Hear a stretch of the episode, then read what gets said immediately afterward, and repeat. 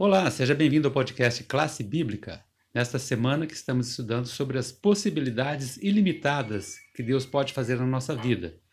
Hoje, domingo 2 de agosto, diferentes nos dons, unidos no Espírito. E o Tiago está aqui com a gente para falar sobre esse assunto. E aí, Tiago? Olá, mais uma vez um prazer estar aqui com vocês. Muito obrigado pela oportunidade. A gente talvez não tenha parado para pensar nisso, mas os discípulos eram pessoas bem diferentes umas das outras, né? E por mais que isso inicialmente possa parecer uma desvantagem, a gente percebe que na verdade foi uma grande vantagem para a igreja, para o início da nossa igreja. Então Deus é, fez disso, dessas diferenças, né, um ponto forte para que a igreja pudesse crescer naquele momento e a gente chegar onde está hoje. Né? O cristianismo ele é difundido né, em todo mundo e ele teve início com pessoas diferentes. Então, nós temos Mateus, que era uma pessoa precisa, exata, correta, né, cobrador de impostos. Depois vem Pedro, né, que muitas vezes ele era impulsivo, né, tinha aquele entusiasmo, às vezes até exagerado um pouco. Né. João, que era bondoso, André, uma pessoa sociável, e também Tomé. Tomé a gente sabe que era aquele que precisava ver para crer, né? Então, duvidava de muita, muita coisa.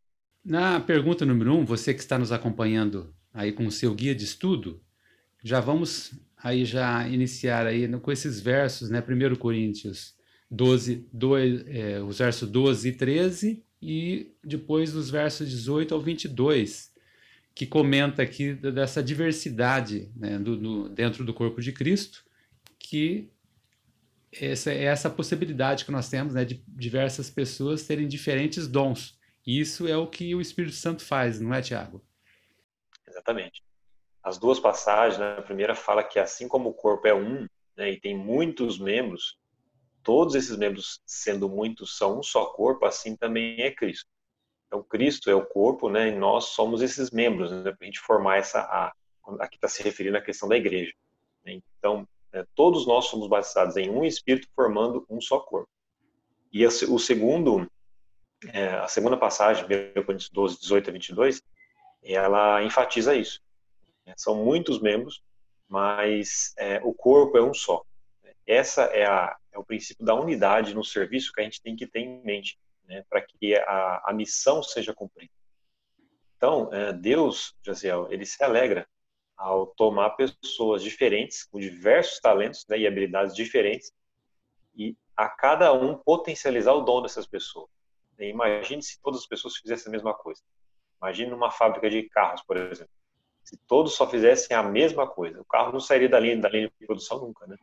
Ou sairia só uma peça lá no final, né?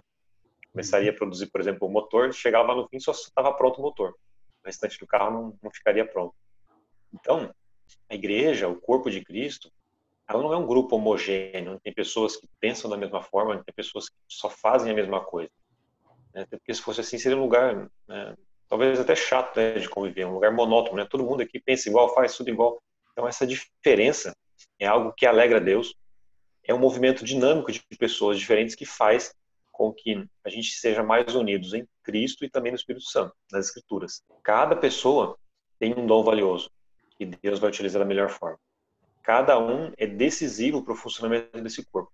E para provar isso, o nosso guia ele cita como exemplo, por exemplo, os cílios, né? Nossos olhos, os cílios. Imagine se a gente não tivesse os cílios. Algo tão pequeno, né? Pouco notado, ainda mais entre os homens, né? as mulheres que gostam mais de, de tratar dos cílios aí, né? Dos olhos e algumas até alongam, né? Os, os cílios. Mas imagine se a gente não tivesse ele. Além de esteticamente, né?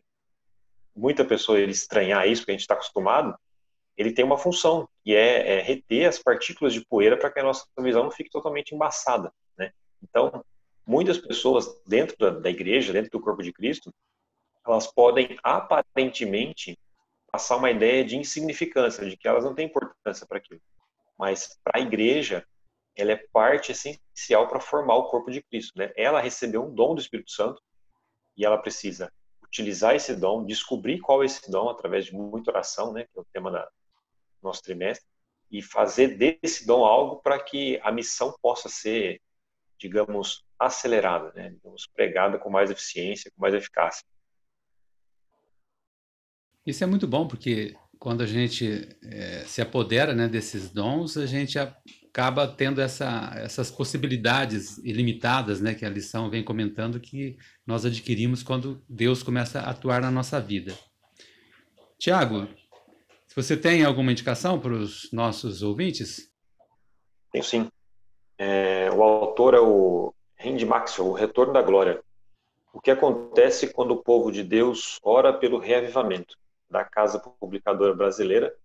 Esse livro aqui foi impresso em 2006. E ele trata muito disso, né? da, da, da, da oração que pode trazer reavivamento para a igreja.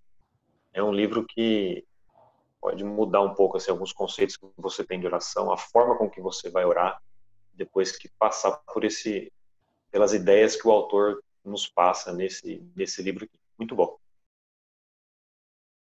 É isso aí. Você tem agora a oportunidade aí, né, de adquirir esse livro. Aguardo você então para amanhã a gente dar uma continuidade aqui no nosso estudo dessa semana. Até lá.